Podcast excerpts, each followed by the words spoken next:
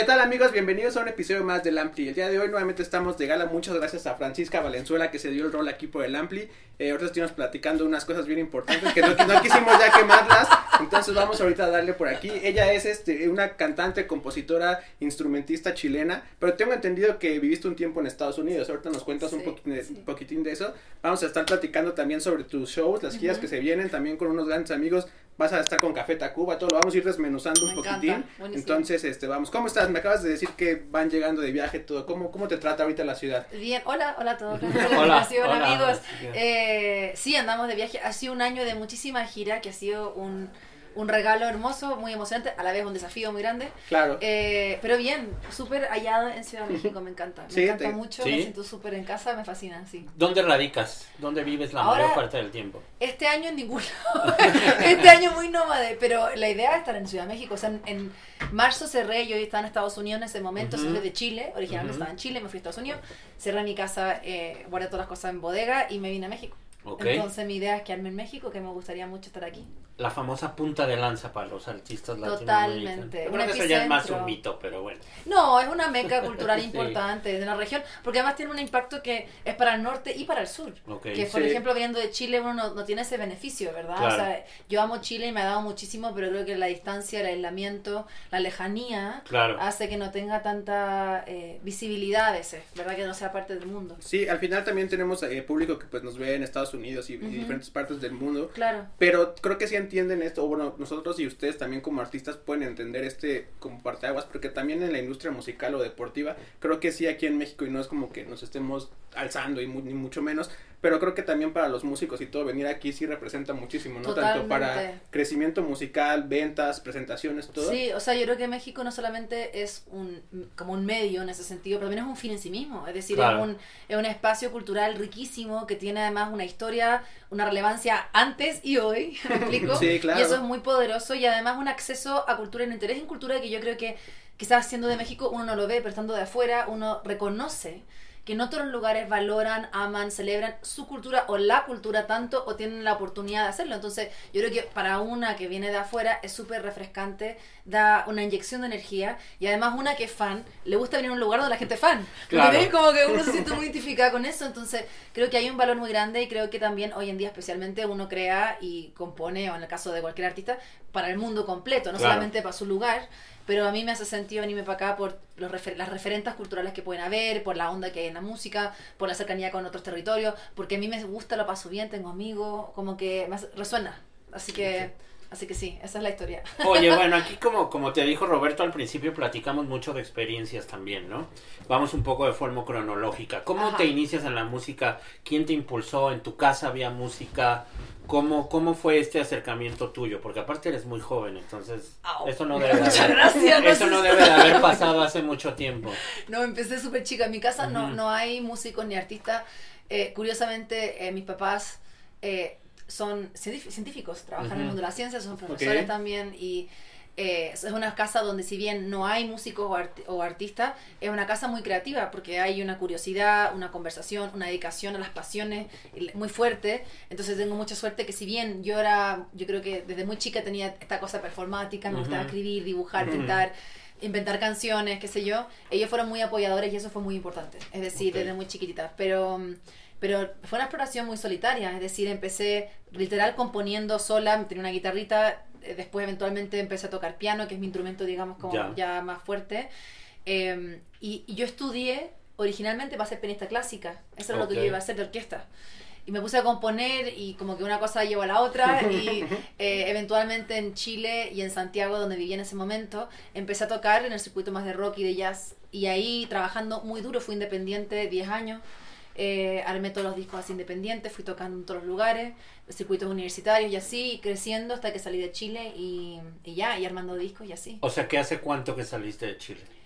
Yo el primer disco lo hice en Chile el 2000, debe haber sido como 2006, Ujú. por ahí, Digo, en esa era. aproximadamente, tampoco te Claro, es que más que en esa era como independiente, Sí. era como que uno sacaba una canción, redes sociales, como que estaba recién todo pensando lo de Facebook y YouTube. ¿cachai? Como que en verdad se siente muy lejano, pero yo tenía, no sé, 18 por ahí, entonces como que empecé súper chiquita haciendo eso, eh, de mucha autogestión, eh, mucho, mucho amor por el formato como de cantautor, de rock, me apadrinaron a los Bunkers en ese momento, que fueron los productores del primer disco.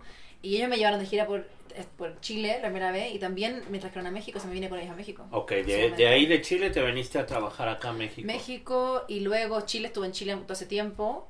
Eh, Y de lo más reciente estuve en Estados Unidos un tiempo radicada, trabajando también, un poco viviendo, haciendo otras cosas. Y ahora México de nuevo. Me tocó la pandemia en Estados Unidos, digamos.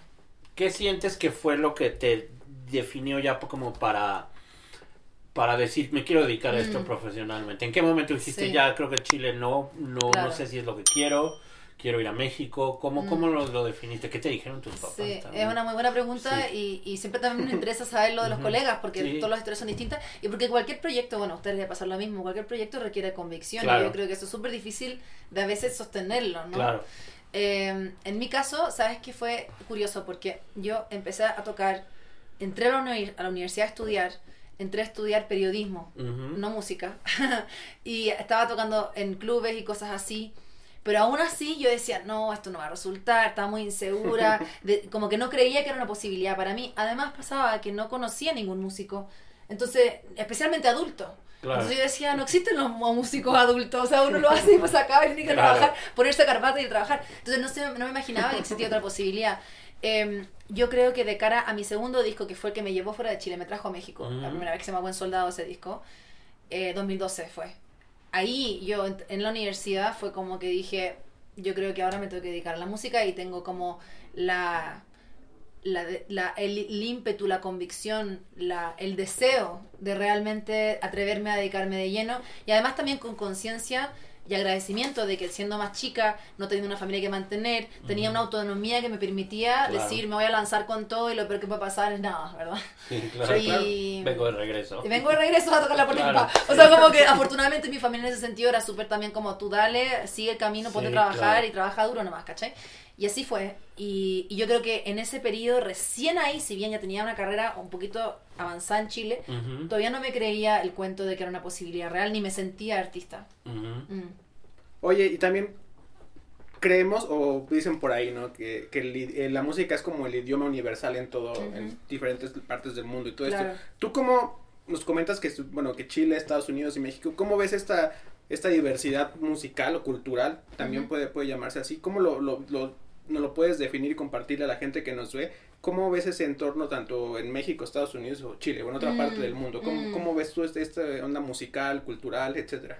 Es una, es una buena pregunta. Ojalá tenga una buena respuesta. Ah, sí, no, no sé. Yo creo que hay como tantas similitudes en el sentido de que yo creo que la experiencia de disfrutar, o como, por ocupar una palabra más como, ay, no sé, como económico, capital, como consumir música, Claro. es, es muy similar en todos los lugares. Es decir, uno como fan o uno como persona le gusta la música para diferentes, por diferentes razones y la puede consumir o escuchar en inglés, en español, en francés, en italiano, en un lugar u otro. Lo que yo siento que es distinto y que es interesante ver eh, hasta el momento en mi experiencia es como lo que justo hablábamos fuera de cámara, amigos, como el vínculo de la, del lugar, del territorio, podríamos decir, Sí, con su cultura, con su cultura. Entonces, por ejemplo, yo cuando llegué a México empecé, empecé a ver cómo la cultura se vive de verdad Sí.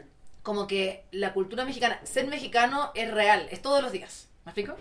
En Chile, por ejemplo, yo siento que tenemos una cultura que ha sido muy oprimida y muy neutralizada y muy americanizada. Entonces, pasa que hay como un corazón ahí cultural que ha sido súper machucado y cuesta que se levante. Entonces, de repente me di cuenta y dije, como me invitó a mi México a mirar a Chile de nuevo con otro ojo y decir, ay, hay tanta cultura chilena que yo soy muy ignorante que quisiera amar. ¿Me explico? Sí, claro. Y como celebrar.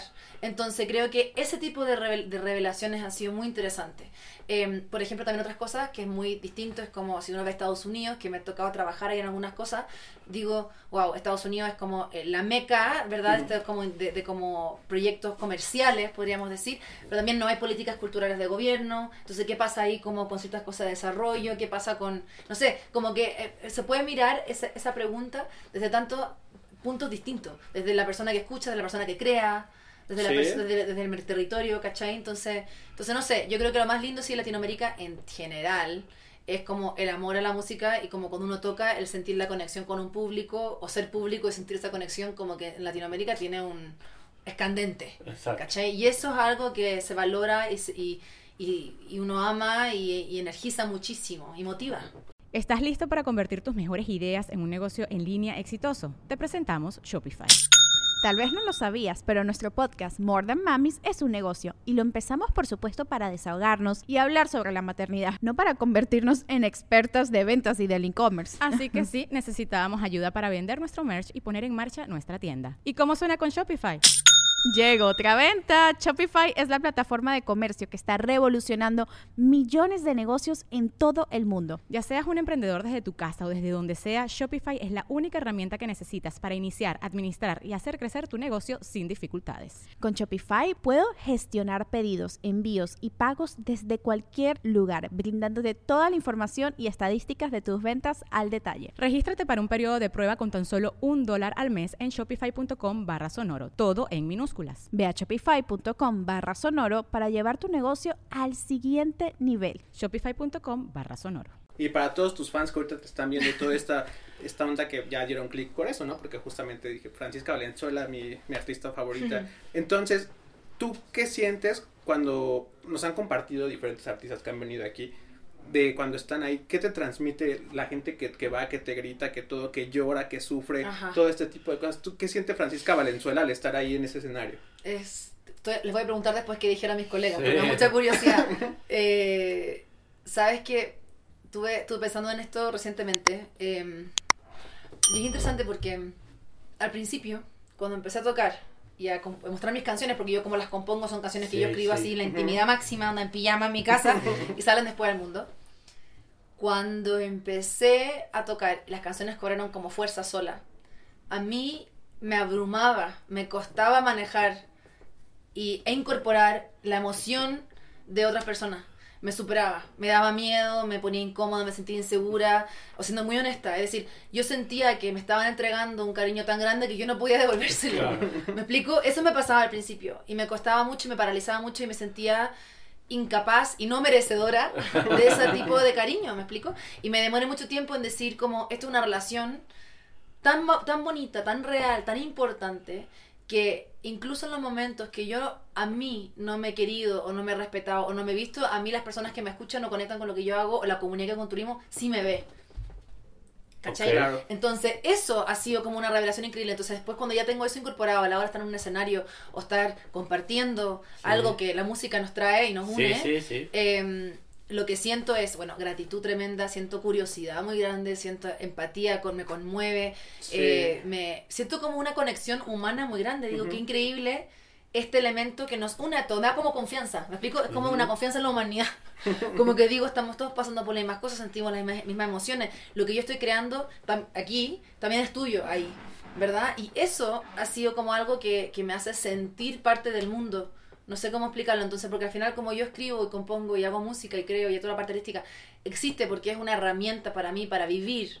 Porque yo necesito como iluminar esos rincones oscuros y entender, es como un puente que estoy construyendo. Sí.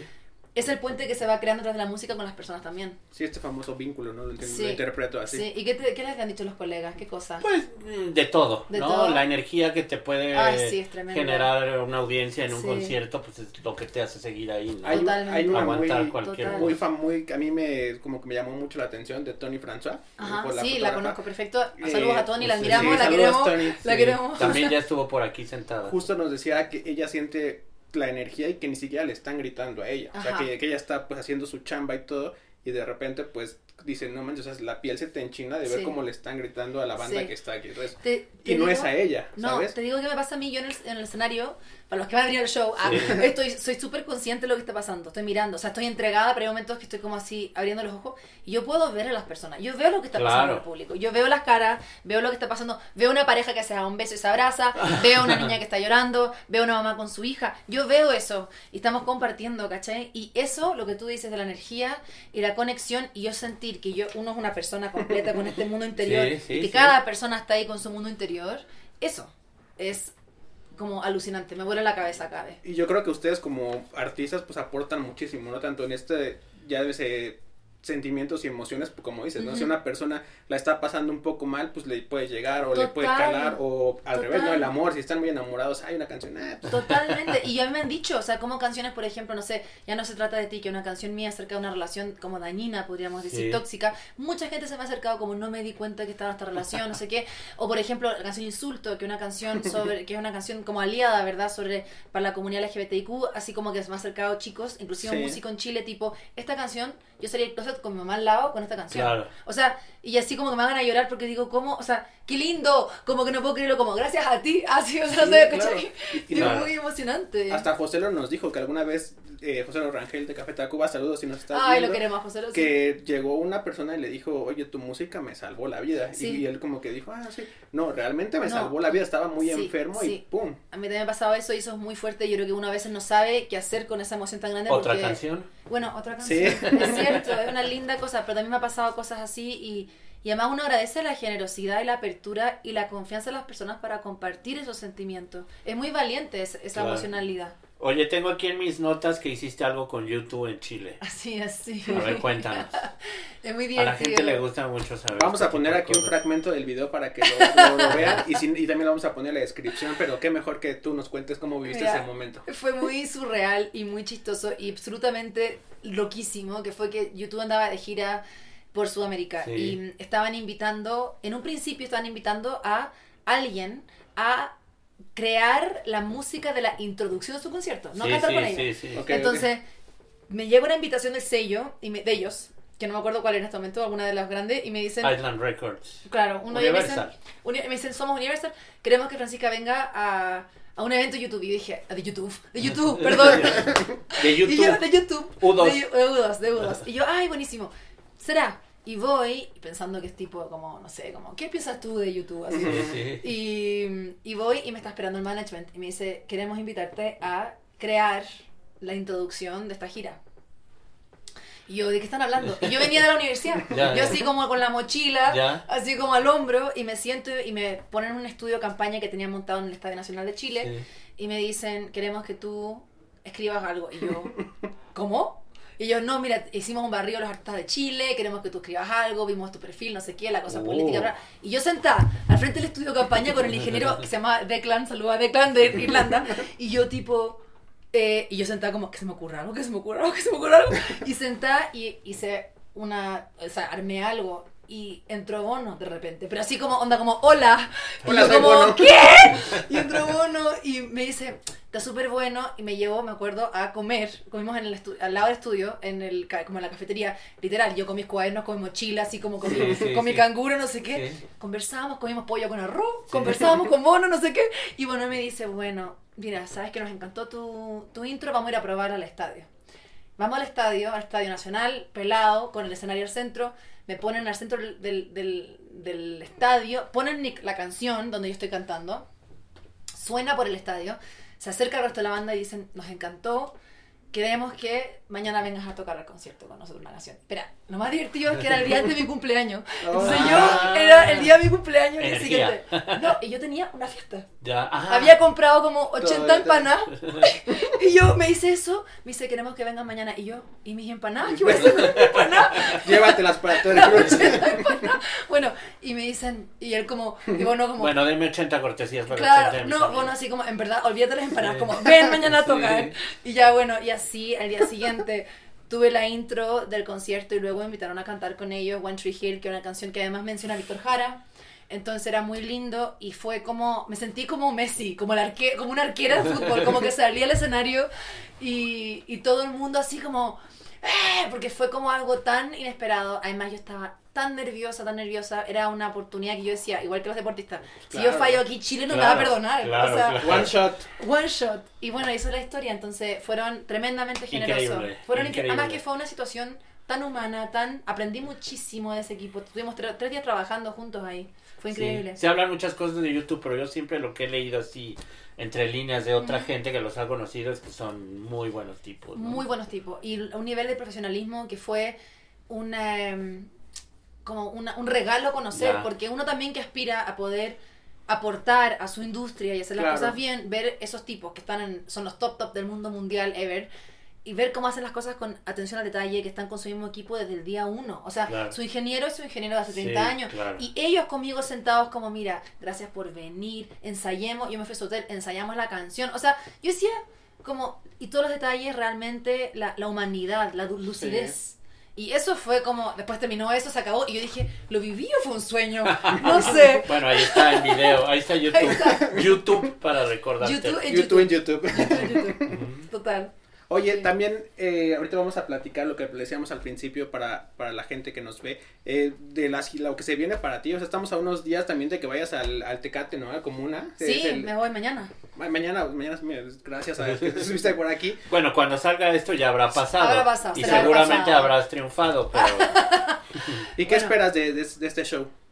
¿Va- ¿Qué vas a presentar? ¿Qué va a ver la gente? O qué, bueno, ya tal vez, ya va a ser como, el tiempo ya no va a coincidir. Claro. Pero vámonos con las, las próximas giras. También te vas a Estados Unidos, ¿no? Sí. Te vas con, con Café Tacuba y todo. ¿Cómo, cómo llegó este, este punto? Y- Claro. ¿Y, qué esperas? ¿Qué es para ti? ¿Qué representa? Claro, no, hay muchas cosas lindas pasando. O sea, nos vamos mañana, que va a ser en el pasado Sí, para los sí. amigos, pero nos vamos mañana a Guadalajara, tenemos el Tecate y otro, otra aparición más en el festival, en otra cosita. Y luego ya tenemos Cervantino, Ah, también el Cervantino, en es cierto. Guanajuato, el 25 de noviembre. Así ¿has que estado en el Cervantino Nunca? Bueno, nunca. Y sé que es Hablando de cultura, te va a gustar muchísimo. Está increíble, sí, sí, sí. Sí, ¿ustedes ¿Conoces han ido? Guanajuato? No, Bueno, no, Sí, ¿y ustedes sí, han sí. ido al sí, Cervantino? sí, te va a encantar. Sí, estoy muy emocionada. Y aparte, en particular, cosas. este tiene muy buen cartel también, o sea, como... Son los Uy. 50 años, Es ¿no? el, ajá, Son los sí. 50 años. Nos tocó, me tocó hablar y ir a la conferencia de lanzamiento de prensa y me impresionó. O sea, la envergadura del festival, porque yo sabía que era un festival muy grande, Sí, interdisciplinario, Sí, sí, sí. pero estaba la parrilla increíble. Entonces, bueno, tenemos el Cervantino el 25 eh, y luego ya nos vamos de gira con Café Tacuba a Estados Unidos. eh, que me tiene muy feliz porque soy muy fan de Café Tacuba como muchos amigos y amigas acá. Eh, además, son como un referente tremendo. O sea, su nivel de exploración musical, como son de eclécticos y lúdicos y, y, y su humanidad también y su sentido del humor. O sea, me siento muy identificada con su carrera y su trayectoria. Además, estuvimos juntos trabajando en un documental que hicimos, Ya, que fui sí. la conductora de Ah, sí, el, el Bios. Sí, sí. Entonces ahí compartí mucho con ellos, muy feliz de estar así con ellos de gira. Eh, y luego de eso regresamos, tenemos fecha por Estados Unidos, y regresamos y tenemos el lunario, que es el como de alguna manera Sí, un- una sí, fecha eh. importante. 13 de noviembre. 13 de noviembre, que vamos a estar presentando no solamente el disco nuevo, sino como toda la discografía. Sí. Es un concierto completo. Y ahí seguimos en Sudamérica el resto del año. Porque al final, perdón, aquí van a aparecer la, la, el flyer y todo para que si no tienen boleto, están a Sí, tiempo muchachos de, de- de ir a, a- Correcto. La verdad es que es un show bien bonito, o sea, yo igual haces tu chamba de, de ver videos y todo, y es- también estuve escuchando en la semana todo, toda esta onda, y está bien padre, el nuevo, el nuevo material que sacaste está desde, desde el arte, todo está muy bonito. Entonces, para esa gente que aún no está, voy a comprar mi boleto, ¿no? ya sabes que luego la economía, lo que sí, sea, bueno, pues es, sin es duda. complicado. Por Entonces, supuesto. ¿Qué va a ver la gente? Si nos puedes adelantar un poquito, va a haber ahí alguna sorpresa, si nos puedes aventar aquí. 13 un de noviembre en el lunario, ¿no? 13 de noviembre Sí. en el Lunario. Va a ser un concierto de verdad, de verdad, eh, muy bonito, muy potente. Vamos a tener momentos que son íntimos en el piano. Va a ser como conectar, llorar, reír, reír, bailar, todo. Vamos a tener invitados e invitadas, tanto para abrir el concierto como durante el concierto. Eh, y es una celebración, yo diría, de la música en su totalidad. No es Claro. solamente los discos, el disco nuevo, sino que las canciones que quizás han acompañado a algunas personas. eh, pero es un, es un show. O sea, las personas que han investigado o mirado lo que hacemos, igual me gusta proponer, me gusta que sea un show súper dinámico. También como tú bien dices, yo soy súper agradecida y tomo muy en cuenta el esfuerzo de cada boleto que se compra, que las personas que van y darles una noche increíble, una noche quizás aislada, desconectada de la realidad que les rodea, que sea un momento para conectar, para emocionarse. Entonces, preparando cosas muy lindas, además que para mí, en mi mente, de alguna manera es como la oportunidad, darme el gusto y darle el gusto a las personas en México, porque hemos estado de gira, pero con cosas como festivales, que si bien son increíbles, es como una energía muy puntual, ¿no? Como darlo todo. Acá es como un, un viaje. Puedo poner canciones en el piano sola, puedo eh, tener invitados, puedo darme el gusto de conversar, o sea, hay, hay un momento de instalarse, tomarse el espacio. Que se vuelva y más íntimo. Y supongo. mucho más íntimo, sí, exacto. Es, ¿Le llamaríamos la presentación del disco? Sí, es la Sí. pero también la idea es recorrer todo. Claro. Es decir, hay también escuchar lo que las personas quieren que toquemos. Claro. Y, mm, y tocar no solamente las canciones nuevas que salieron este año, pero tocar canciones desde el primer disco en adelante. Y luego del 13 de noviembre de esta presentación de Vida tan bonita, ¿verdad? Sí, Vida tan sí. bonita. Dices que Sudamérica, ¿no? Nos comentas Sí, que después, para cerrar el año. Voy a. Tengo un Movistar Arena en Ok. Chile, que es el, 15, el 25 de noviembre. Poca cosa también. Así, así estamos, muy nerviosos. Sí. Eh, después nos vamos a Colombia, Rock al Parque y luego seguimos en Argentina. Ya, Sí. ok. Y el año que entra igual, ¿no? Empezar con... Y mira, Hay que recuperar todo ese tiempo que nos quitó la pandemia. de, Sí. de seguro sí, y también estoy muy día a día. Es decir, creo Ok. que el, lo- por lo mismo uno está así como disfrutando y entregándose en el momento y, y espero que continúe el- la energía de este año, que se derrame y rebalse y continúe para el próximo, es seguro. Oye, ¿y qué significó para ti ahora que salió, bueno, que de vida tan bonita, que la revista Billboard lo catalogó como uno de los mejores eh, lanzamientos que salieron y todo? ¿Qué, ¿Cómo recibiste esto tú? O sea, Francisca Valenzuela, ¿qué pasó por su cabeza cuando recibió esta noticia de todo y que dijiste, o sea, pasó por tu cabeza todo, tantos años de, pues sí, estar ahí trabajando, Claro. estar pues sufriendo, subir, bajar, todo. ¿Cómo, cómo Mm. fue para ti? Sí, tuvimos do- dos noticias muy lindas, que fue que lo eligieron en Billboard y también en la revista Rolling, Rolling Stone, Stone, sí, la americana. Y, o sea, yo pensé, estaba aquí con, con Diana en mi equipo, yo pensé al principio que era como una broma. Ya de los inocentes. O sea, un poco así, suena, suena un poco ingenuo, pero lo digo, lo digo porque creo que uno siempre trabaja hacia lo mejor y apuesta por eso, pero también sabe que puede no pasar las Claro. cosas que uno sueña, ¿verdad? Claro. Sí, claro. Aunque uno sueña y está trabajando con mucha fuerza. Eh, lo que sentí fue eh, mucha emoción y, y mucha gratitud y también sentí como una sensación de, de que rico que lo que trabajamos y lo que estoy comunicando conectó y se entendió. Porque caché que para mí el tema de las canciones, como leer esas reseñas y decir, y que digan lo que digan, digo, qué increíble, les gusta la música, pero les gustan las letras, las historias, lo que estoy comunicando, lo que, que, hay- que hace sentido. Hace sentido Claro. en mí y hace sentido en el mundo. Sí, que, que hacer este match.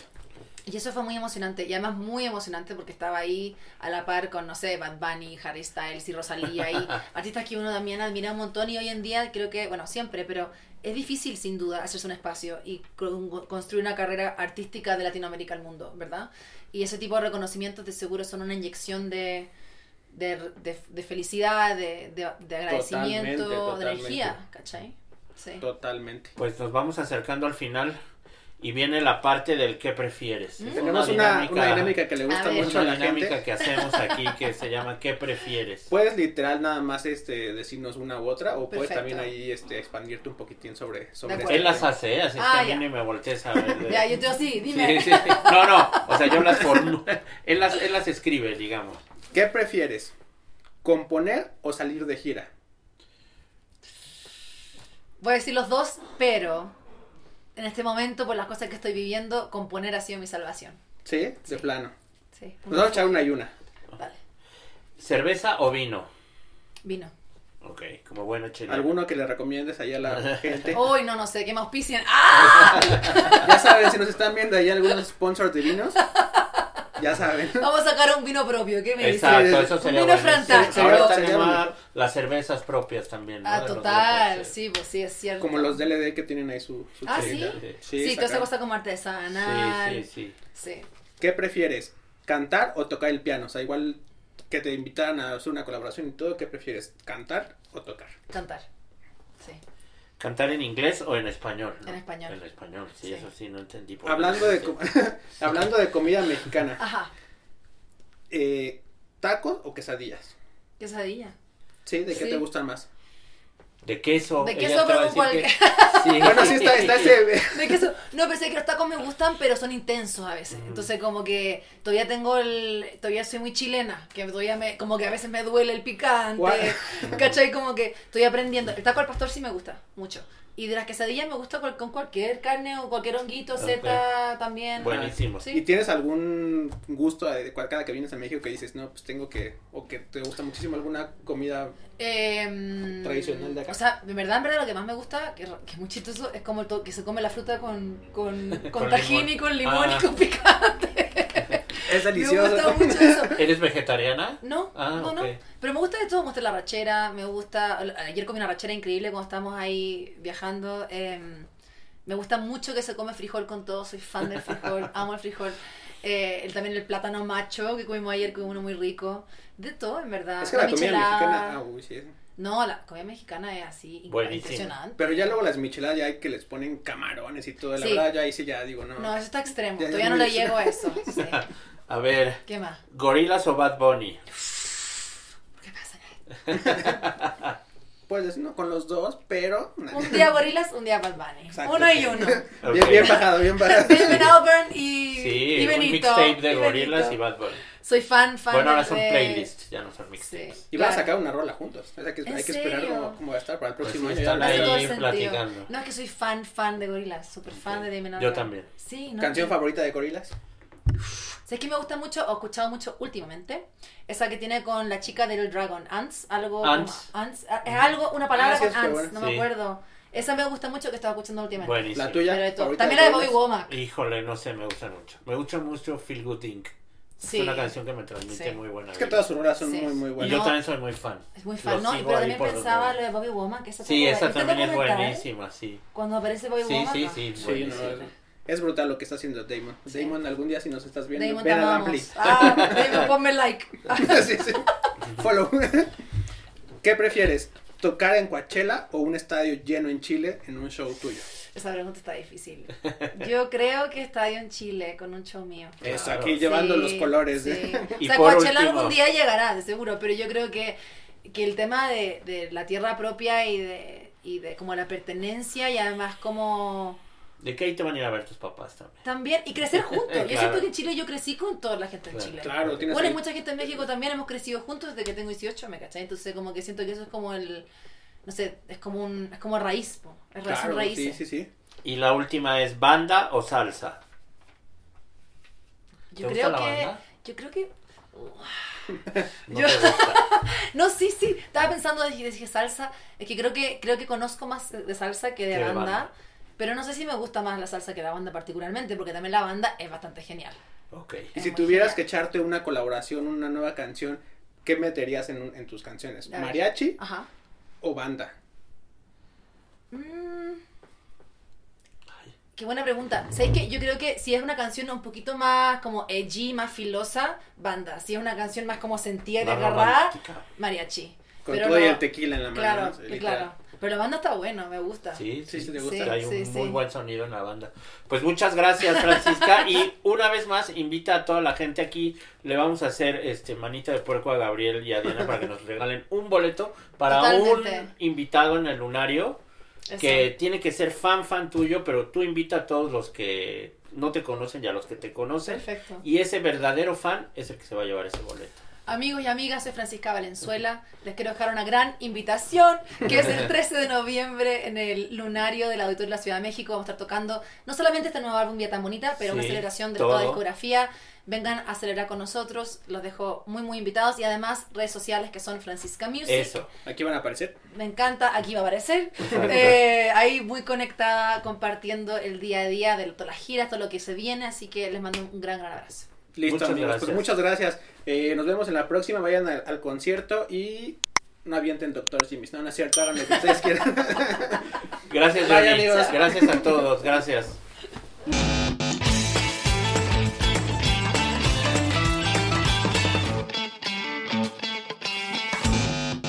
Hello, it is Ryan, and we could all use an extra bright spot in our day, couldn't we? Just to make up for things like sitting in traffic, doing the dishes, counting your steps, you know, all the mundane stuff. That is why I'm such a big fan of Chumba Casino. Chumba Casino has all your favorite social casino style games that you can play for free anytime, anywhere with daily bonuses. That should brighten your day a little.